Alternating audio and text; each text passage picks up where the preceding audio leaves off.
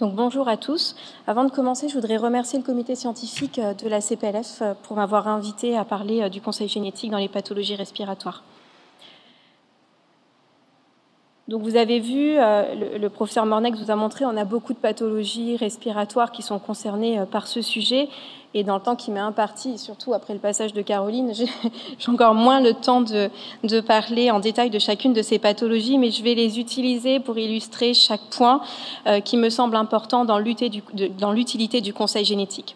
Alors le, le premier point, euh, le professeur Mornex en a déjà parlé, ça va nous permettre de poser, de confirmer ou d'infirmer le diagnostic d'une pathologie euh, chez un patient et de pouvoir adapter sa prise en charge.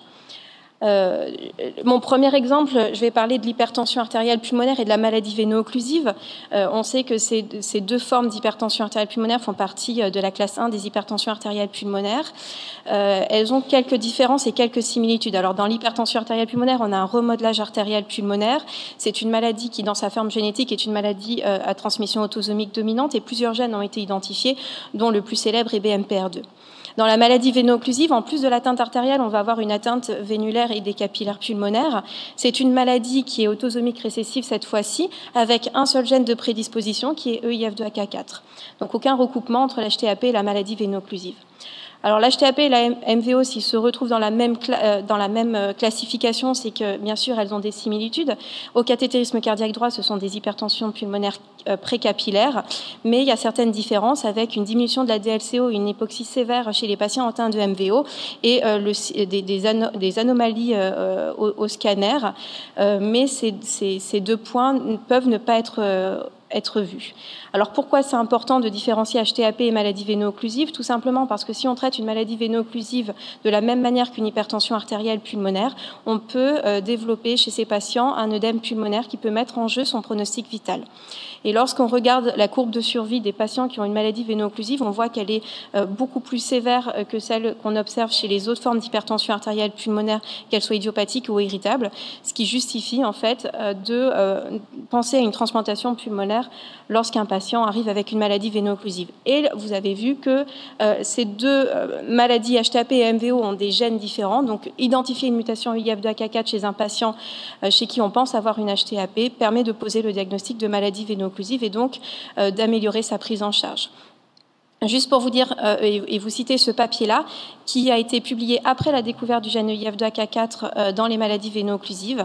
Et cette équipe a permis de redresser le diagnostic de, de, MVO. Enfin, c'était des patients classés HTAP avant et avec la génétique, ils ont pu être classés euh, comme maladie véno-occlusive. Mon deuxième exemple, c'est une petite fille qui a été euh, euh, adressée en réanimation euh, post, postpartum du fait d'une détresse respiratoire néonatale. Donc dans ce cadre-là, il y a plusieurs pathologies qui peuvent être impliquées, certaines comme les maladies du surfactant, où on sait que cette petite fille pourra passer la période néonatale. Donc un dépistage génétique a été réalisé et malheureusement, la génétique a montré la, la présence d'une mutation du gène FOXF1 qui pose le diagnostic chez cette petite fille de dysplasie alvéolo-capillaire avec un défaut d'alignement des vaisseaux pulmonaires qui fait que euh, cette patiente euh, ne pourra jamais respirer et donc la réanimation doit être arrêtée.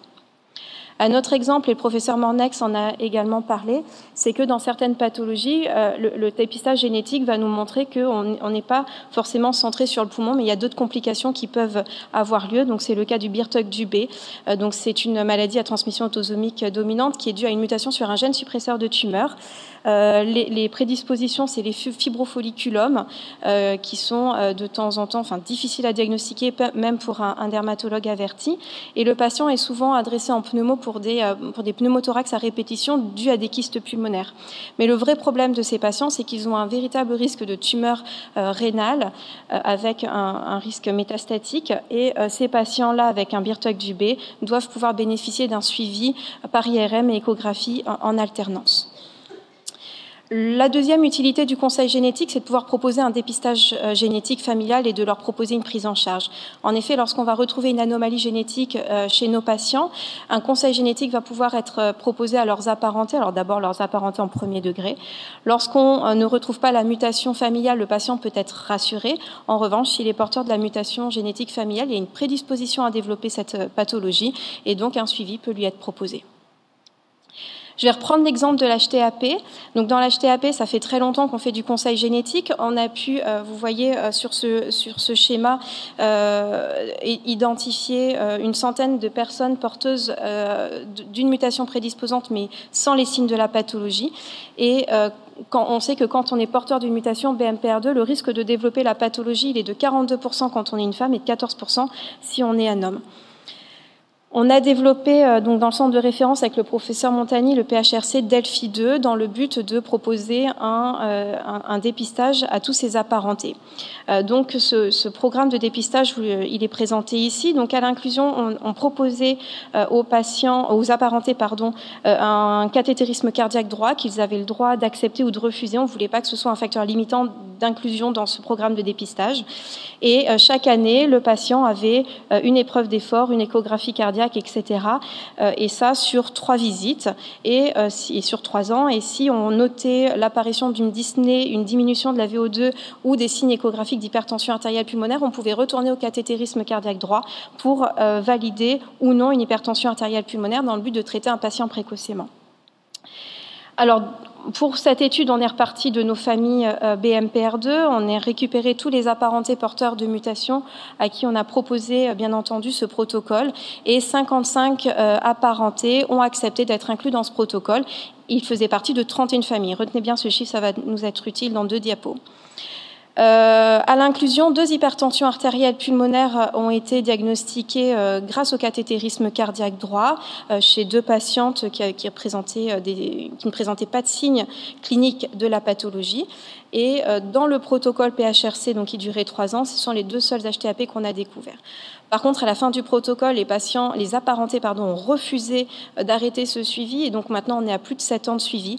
Et l'année dernière, on a découvert trois hypertensions pulmonaires supplémentaires. Ce qui fait quand même que 10% de nos apparentés euh, inclus dans ce protocole ont développé une HTAP, donc une incidence de un peu plus de 2 par an.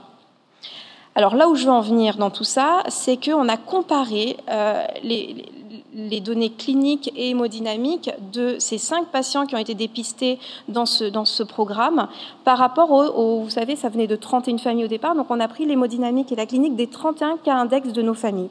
Et on s'est rendu compte que grâce à ce programme de dépistage, on dépistait les patients dans un état clinique qui était moins sévère, puisque 100% de nos patients étaient en classe 1 ou 2 de la NYHA, comparativement au cas index qui était plus en classe 3 et 4. Ils avaient une pression artérielle pulmonaire moyenne vraiment supérieure, significativement inférieure, et les résistances étaient deux fois inférieures à ce qu'on observait sur leur, cas index. Alors ça vaut ce que ça vaut, mais voici la, survie de, ces patients-là. Donc bien sûr, c'est plein de biais, mais on, ne déplore aucun décès aujourd'hui des patients qui ont été diagnostiqués dans, ce programme de dépistage, alors que vous voyez, dans les cas index, on avait déjà des décès, à six mois du diagnostic. Donc, cette étude-là montre vraiment que diagnostiquer tôt euh, permet d'améliorer la survie, la qualité des patients et en, les traitant plus tôt. Mon deuxième exemple, je voudrais pas reparler euh, des, maladies du surfactant, euh, donc avec le gène SFTPC, qui code donc pour la protéine du surfactant C, qui prédispose au, PID du nouveau-né jusqu'à l'adulte et qui se transmet sur un mode autosomique dominant avec une expressivité variable. Donc ça, c'est un patient qui a été adressé euh, dans le service de Trousseau euh, pour une cassure de sa courbe de croissance et une toux chronique. Et à quatre mois de vie, on lui diagnostique une, pneumopathie interstitielle diffuse. Le test génétique est effectué chez ce patient qui montrera qu'il est porteur d'une mutation sur le surfactant C. Et un dépistage familial est réalisé qui montrera que son père et son frère sont également porteurs de cette mutation prédisposante. Un suivi clinique euh, adapté a été proposé et le papa a développé euh, les premiers symptômes deux ans plus tard. Il est aujourd'hui transplanté et euh, le frère, à 14 ans, a commencé à développer un syndrome restrictif modéré et des signes de syndrome interstitiel diffus étaient retrouvés sur le scanner et un traitement par azithromycine a été débuté chez ce patient-là.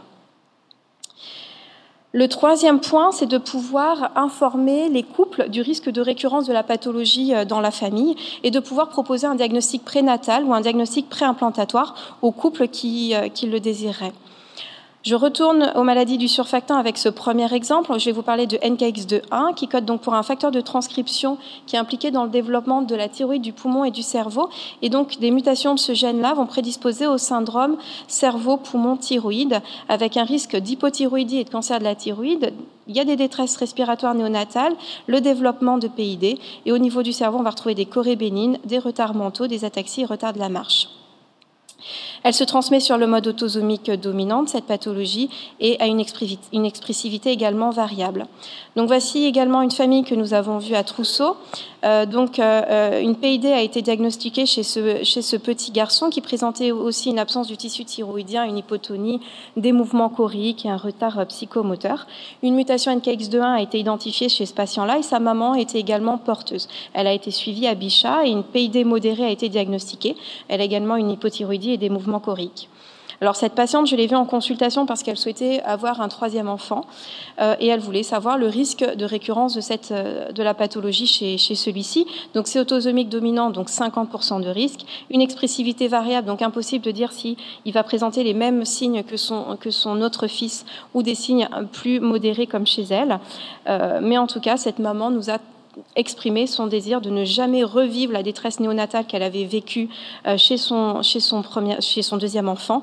Et euh, de plus, elle nous a exprimé le fait que c'était euh, très chronophage de s'occuper d'un enfant avec cette pathologie-là. Si elle avait deux enfants avec la pathologie, elle ne serait pas capable de, de, de, de, les, les suivre de manière le plus adaptée pour eux. Donc c'était une perte de chance pour les deux enfants.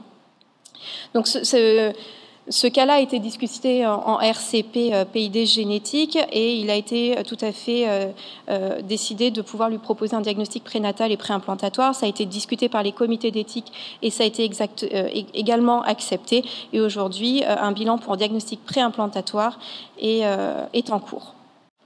Deuxième exemple, l'HTAP.